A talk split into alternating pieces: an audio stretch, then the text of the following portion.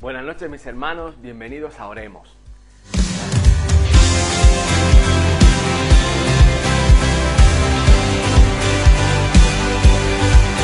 Para nosotros es un gozo y un privilegio poder compartir con ustedes desde nuestras casas este tiempo de comunión y de adoración. Y vamos a seguir con nuestro tema Aprendiendo a ser familia. Y hoy en el capítulo 2 eh, vamos a hablar de los altares familiares, pero en un aspecto muy especial y, muy concreto, los ambientes de adoración. Porque miren, somos personas de ambiente, somos personas que estamos eh, diseñados por Dios para atraer su presencia, para compartirla y para comunicarla. Y ese ambiente espiritual de santidad y de, honra hacia, hacia el Dios nuestro y Padre es un tiempo maravilloso que podemos tener con nuestra familia y podemos regalárselo. Lo primero que habría que decir es que eh, tú dirás, a lo mejor no soy yo la persona adecuada o no soy la persona indicada, pero ahí es donde quiero eh, animarte, quiero exhortarte, porque no solo eres la persona eh, indicada o adecuada, sino que eres la persona escogida por Dios. Fíjate que en la palabra nos dice varias veces en varios lugares que somos reyes y sacerdotes por medio de nuestro Señor Jesucristo. Y esto es el mayor regalo que tenemos después de la salvación, después del Espíritu Santo. Es un título que nos hace sacerdotes bajo el orden del Señor, bajo el orden de Melquisedec. Y Melquisedec es una historia muy larga, no vamos a entrar en eso, pero sí quiero darte una serie de escrituras que apoyan esto que te estoy diciendo.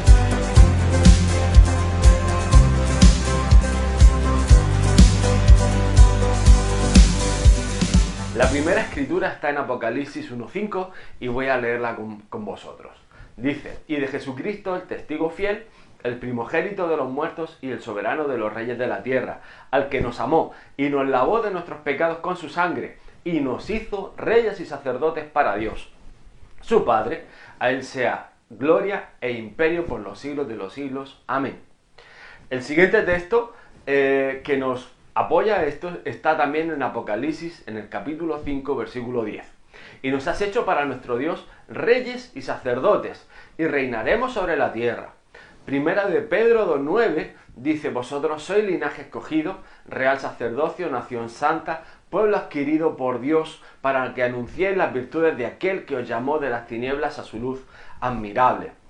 En Juan 1.12, mas a todos los que le recibieron, a los que creen en su nombre, les dio potestad de ser hechos hijos de Dios. Lucas 10, 9 al 10 y el 19, 20 dice, sanad a los enfermos que en ella haya y decirles, se ha acercado el reino de Dios. Mas a cualquier ciudad donde estéis y no reciban, saliendo por sus calles, decir, He aquí os he dado potestad de hollar serpientes y escorpiones y sobre toda fuerza del enemigo nada os dañará. Pero no regocijéis de que los espíritus se os sujetan, sino regocijaos de que vuestros nombres están escritos en el libro de los cielos. Y estos eh, cinco versículos que os he compartido nos dan los aspectos eh, bíblicos, la base bíblica fundamental para donde nos identifica la palabra como reyes porque el Señor nos da autoridad a través del Padre por medio de Jesús y nos hace sacerdotes eh, como vemos a través de la Escritura. Con lo cual, lo primero que tendríamos que saber o lo primero que tendríamos que entender es qué funciones tiene el sacerdote. Y fundamentalmente son tres. Eh, lo primero es la intercesión. el sacerdote era el mediador entre Dios y los hombres era el que tenía que ofrecer de manera correcta y apropiada los sacrificios y ofrendas eh, a Dios del pueblo y que además esto fuera de una manera agradable, que esto honrara a Dios y que fuera de la manera que Dios lo había mandado. La segunda eh, función fundamental que tenía el sacerdote era la adoración. La adoración era el servicio de ministración en tanto alabanza, dispensación de, reconocimiento, de gloria, honra y honor hacia, hacia nuestro Dios amado y, bendecido. Y un orden que probablemente algunos a lo mejor no están de acuerdo, pero yo creo que es, fundamental enseñarlo, es la obediencia. ¿Por qué? Porque miren, tenemos un montón de ejemplos de sacerdotes que hacían el oficio eh, trabajaban en teoría en el templo y hacían sus funciones, pero no lo hacían de la manera adecuada que Dios quería. Por lo tanto, la obediencia es una de las funciones fundamentales dentro del servicio sacerdotal. ¿Por qué? Porque Dios quiere que lo, eh, adoremos y que lo alabemos y que ofrezcamos, ofrezcamos nuestro, nuestro servicio, nuestro ministerio de una forma muy concreta y muy detallada a través de la palabra. Así que vamos a ver diferentes aspectos de esto. Lo primero, eh, quiero hablaros de la intercesión dentro de las funciones del sacerdote. Y para mí uno de los mejores ejemplos, hay varios eh, a través de toda la palabra, pero me gusta el que está en Daniel 9 del 1 al 10. Y te invito a que lo leas en casa, con la familia, porque vas a ver cómo el profeta Daniel empieza a humillarse, empieza a reconocer el pecado del pueblo, empieza a pedir perdón y empieza a mediar entre Dios y el pueblo, eh, que además el pueblo se encontraba en una situación de cautiverio, había sido tomado cautivo a, Babilonia. Por lo tanto, eh, esto nos da un poco la identidad que yo creo que ahora el pueblo de Dios tiene que tomar como intercesores entre Dios y la tierra, aunque estemos en Babilonia o aunque estemos en cualquier lugar, da lo mismo, pero Dios escucha las oraciones de sus hijos. Amén. Y eso es algo que tenemos que entender que a través de la oración el poder de Dios se suelta y por eso hablamos de ambientes, ambientes de unción, ambientes del Espíritu Santo, ambientes de santidad. Y es parte de las funciones del sacerdocio. Os lo quiero leer eh, brevemente. Dice, en el año primero de Darío, hijo de Asuero, de la nación de los Medos, vino a ser rey sobre el reino de los caldeos en el primer año de su reinado.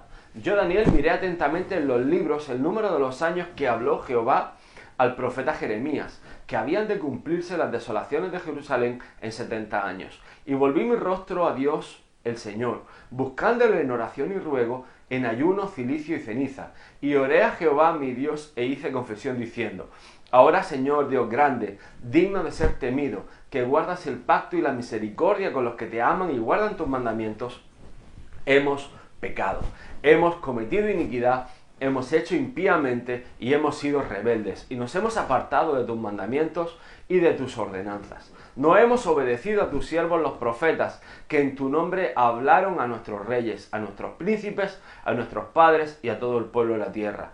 Tuya es, Señor, la justicia y nuestra la confusión de rostro, como en el día de hoy lleva todo hombre de Judá y los moradores de Jerusalén y todo Israel, los de cerca y los de lejos, en todas las tierras a donde los has echado a causa de su rebelión con la que se rebelaron contra ti. Fijaros que es, es tremendo este pasaje. Primero, Daniel coge la palabra, la palabra escrita que, ellos tenían a mano, y en este caso son las cartas escritas por el profeta Jeremías. Se da cuenta de que el Señor había hablado mediante la voz profética de a su pueblo de los 70 años que iba a estar cautivo en Babilonia. Daniel empieza a hacer cuentas y se da cuenta que esta palabra era un aviso, era una exhortación de parte de Dios para que el pueblo se pusiera a cuentas con el Señor, para que pidieran perdón, para que se reconciliaran con el Señor y para que volvieran de sus malos caminos. El pueblo no hizo caso, como ya sabemos en la historia, y Babilonia lleva cautivo a Israel durante 70 años, como dice el profeta Jeremías, para dar cumplimiento a la palabra del Señor. Ahora bien, ¿qué hace Daniel? Daniel se pone a ayunar, Daniel se pone a orar eh, fervientemente y confiesa los pecados del pueblo, confiesa la rebelión y como hemos dicho al principio, confiesa la desobediencia del pueblo. Con lo cual vemos que dentro de las funciones sacerdotales que nos corresponden a ti, a mí, mi hermano, está esta primera de interceder, y de clamar por nuestro pueblo, más y menos en estos tiempos que estamos viviendo de necesidad, de pandemia, de enfermedades, son actitudes, son acciones que debemos de tomar en el nombre de Jesús. La siguiente eh, función de la que quiero hablar en esta noche es la adoración. Y hermanos, igualmente hay un par de palabras que quiero compartiros. En Mateo 2.11 dice, y al entrar en la casa, vieron al niño con su madre María y postrándose lo adoraron y abriendo sus tesoros le ofrecieron presentes, oro, incienso y mirra. ¿Por qué he puesto este pasaje? Estamos hablando del, pesebre, del portal de Belén, el famoso portal de Belén, y estamos hablando casi de una imagen navideña. Pero para mí es representativa de que desde el principio el Rey de Reyes estaba buscando la adoración que es digna de su nombre, que es digna de su persona. Por eso es importante que los que somos siervos suyos, los que nos eh, creemos hijos, adoremos al Señor, adoremos al Padre y ministremos al Espíritu Santo. Porque desde el principio, desde que Jesús era un bebé, hay ejemplos, hay tipos donde vemos que la adoración forma parte de la vida y, de nuestra vida como creyentes. En Juan 4, 23, 24 dice una de mis escrituras favoritas. Dios es espíritu, y los que le adoran en espíritu y en verdad es necesario que adoren. Mas la hora viene y ahora es cuando los verdaderos adoradores adorarán al Padre en espíritu y en verdad, porque también el Padre tales adoradores busca que le adoren. Me encanta. Dice, Dios es espíritu y los que le adoran en espíritu y en verdad es necesario.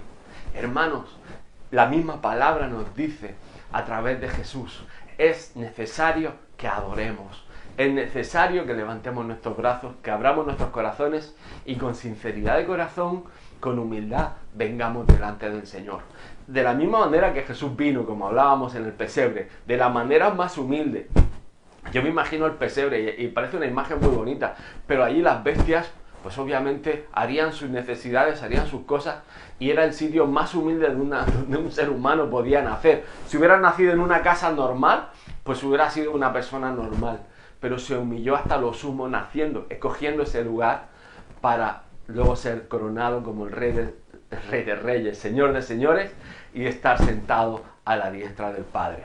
Fijaros en Nehemías 8, 5, 6, Edras dice que abre el libro a ojos de todo el pueblo porque estaba más alto que todo el pueblo y cuando lo abrió todo el pueblo estuvo atento. Bendijo entonces Edras a Jehová, Dios grande, y todo el pueblo respondió, amén, amén. Alzando sus manos, se humillaron y adoraron a Jehová inclinados a tierra.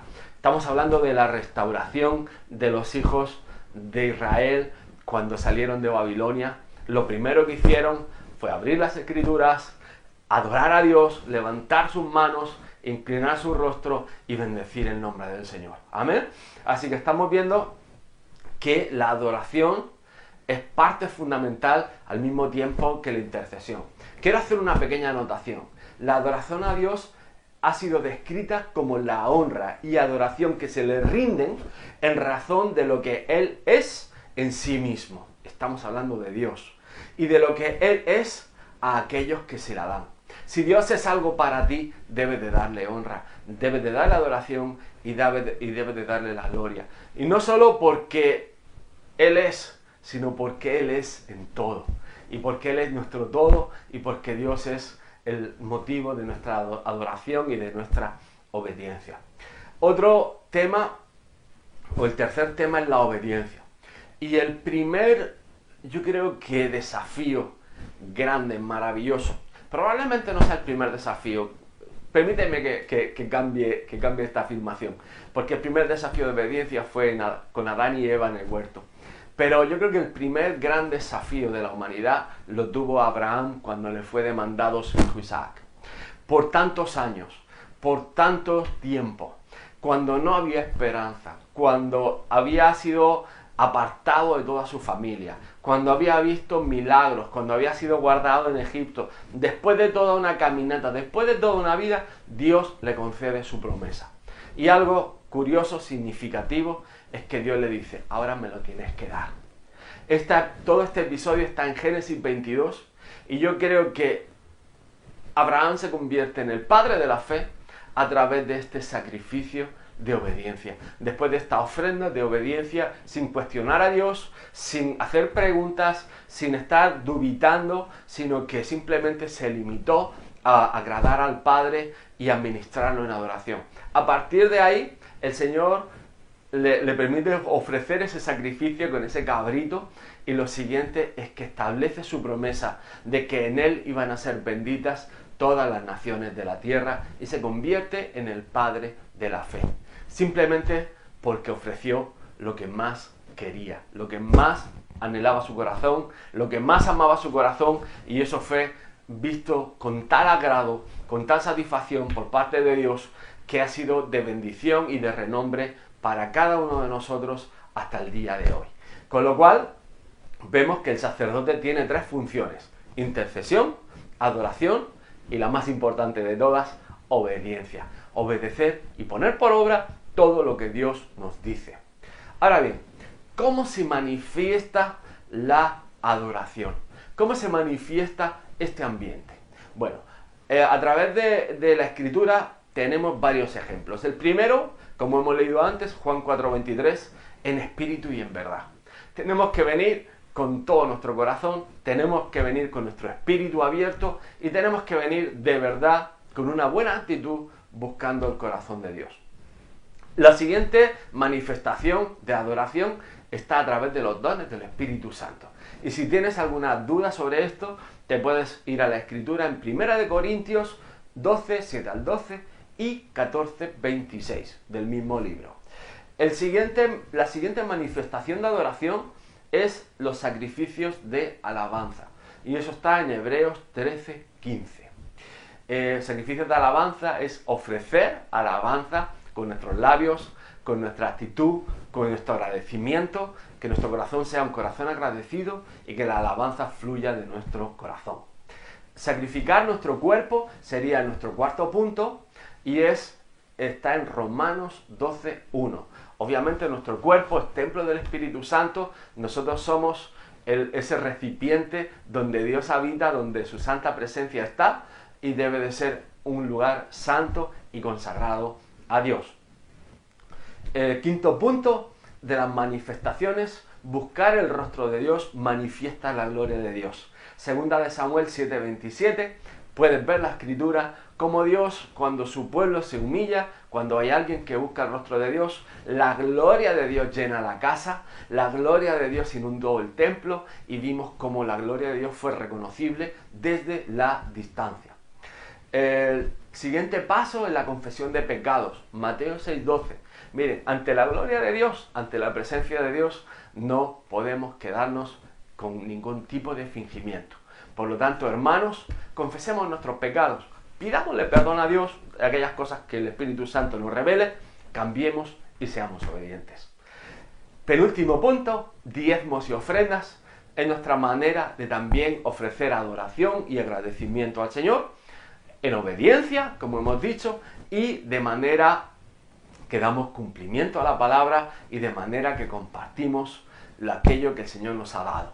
Devolvemos a través de los diezmos y ofrendamos, sembramos a través de, de las cosas que tenemos, del tiempo que el Señor nos ha dado y también de nuestros recursos económicos.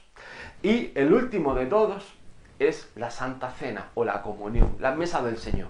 Cuando participamos de la mesa, nos hacemos partícipes de la carne y de la sangre de Jesús, por la cual somos limpiados, por la cual fuimos perdonados y por la cual fuimos aceptados en su presencia. Hermanos, cuando participamos eso es una manifestación de adoración porque reconocemos su sacrificio y formamos parte de él. Es una parte fundamental de nuestra vida cristiana y nos sirve para acercarnos a Dios de tal manera que somos uno con Él durante ese tiempo. Por eso es importante cuando decimos en la iglesia, ponte a cuentas antes de participar, porque en Dios en Jesús no hay nada inmundo. En el Espíritu Santo no hay nada inmundo. Por lo, por lo tanto, debemos de ponernos a cuenta. Tener nuestros 5 o 10 minutos donde nos ponemos a cuentas con el Señor y participamos de la mesa dignamente. Para que nos sea de bendición a nosotros y a nuestra casa y no vivamos o no tengamos ningún tipo de juicio. Ahora bien, hay cosas, hermanos, que obstaculizan la verdadera adoración. Y yo he puesto cuatro cosas, probablemente hay más, pero he puesto cuatro cosas que eh, yo creo que son fundamentales. La primera es cuando mis labios hablan, pero mi corazón está lejos. Hermano, muchas veces eh, yo creo que esto es un pecado mundial, el tema de la apariencia.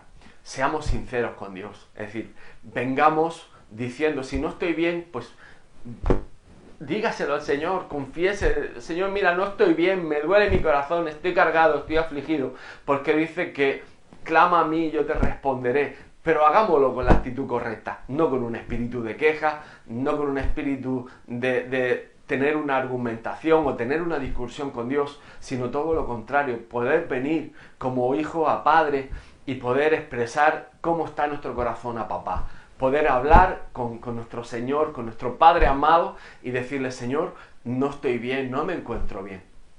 Número dos, eh, cuando es solo una religión o solo es un acto religioso. Isaías 29:13 dice, dice pues el Señor, porque este pueblo se acerca a mí con su boca y con sus labios me honra, pero su corazón está lejos de mí y su temor de mí no es más que un mandamiento de hombres que le ha sido enseñado.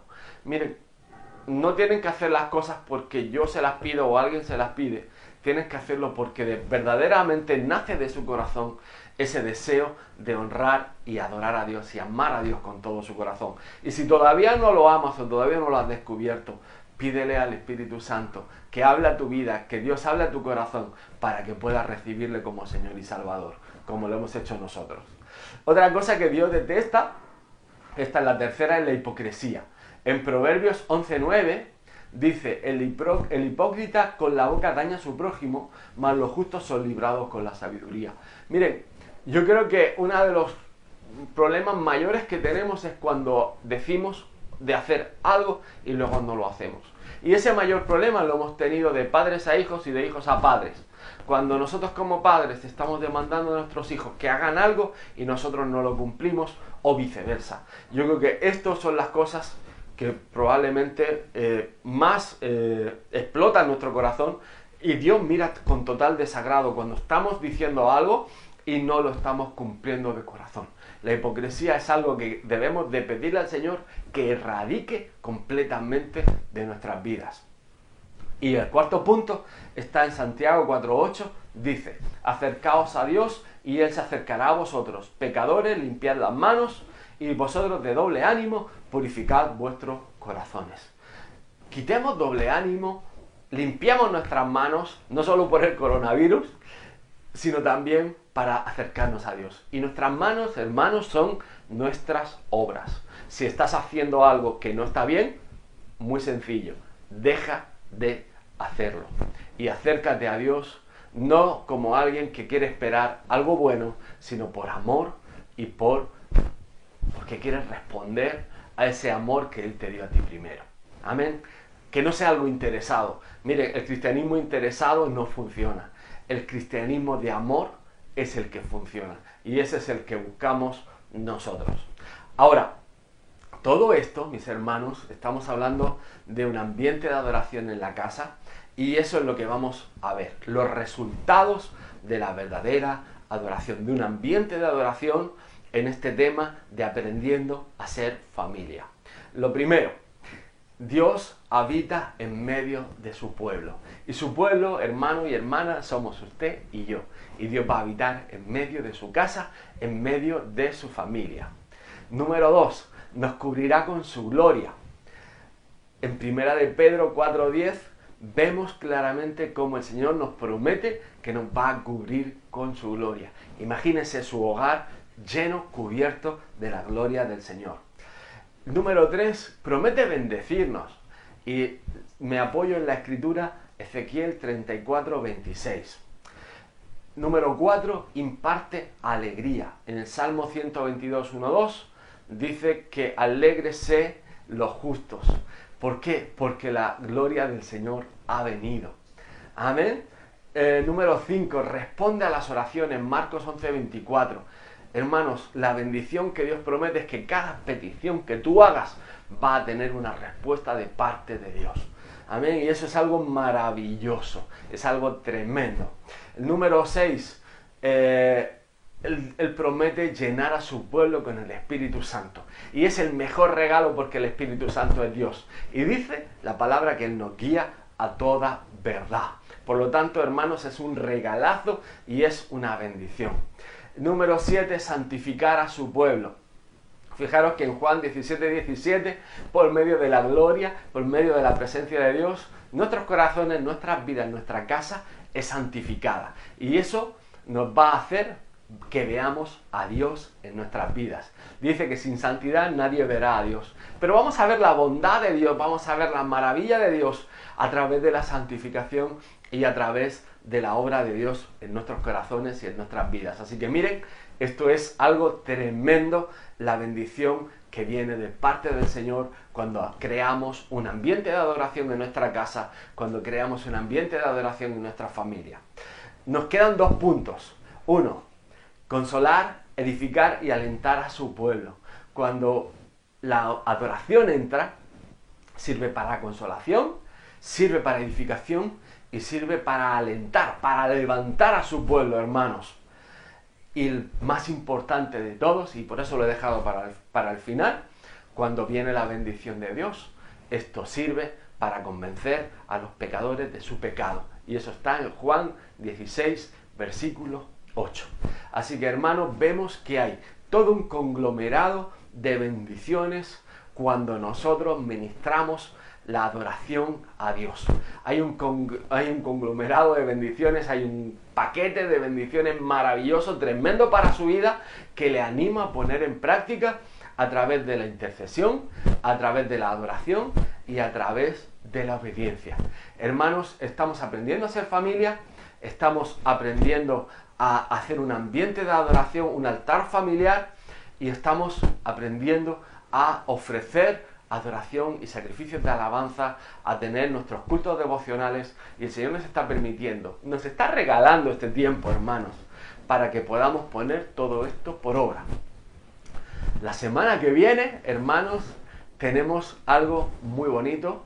Vamos a seguir el capítulo 3, aprendiendo a ser familia, y vamos a hablar de hogares disfuncionales. Y vamos a hablar de una historia muy interesante de un tal Abraham, Sarai y un proyecto llamado Isaac. Quiero aprovechar antes de despedirme para orar por usted, para bendecirlo, para pedirle a Dios que bendiga su vida, que lo guarde, que lo proteja. Y si usted está interesado en recibir más información sobre lo que estamos compartiendo, si usted quiere o tiene más preguntas, o tiene cualquier inquietud, o tiene alguna petición de oración, nosotros queremos orar por usted. Si quieres recibir a Jesús como Señor y Salvador, queremos orar contigo. Así que te puedes contactar con nosotros a través de las redes sociales y queremos orar por ti, queremos bendecirte. Esperamos que toda esta enseñanza te sea de bendición y que tu hogar pueda vivir la bendición de ser un hogar que tiene la gloria del Señor en él. El Señor te bendiga. Gracias por vernos. Gracias por compartir este tiempo con nosotros. Puedes seguir siguiéndonos en Facebook, Iglesia Montesión Almería, en Instagram y si quieres unirte a alguna de nuestras reuniones en Zoom, puedes hacerlo también pidiéndonos el enlace. El Señor te bendiga, te amamos,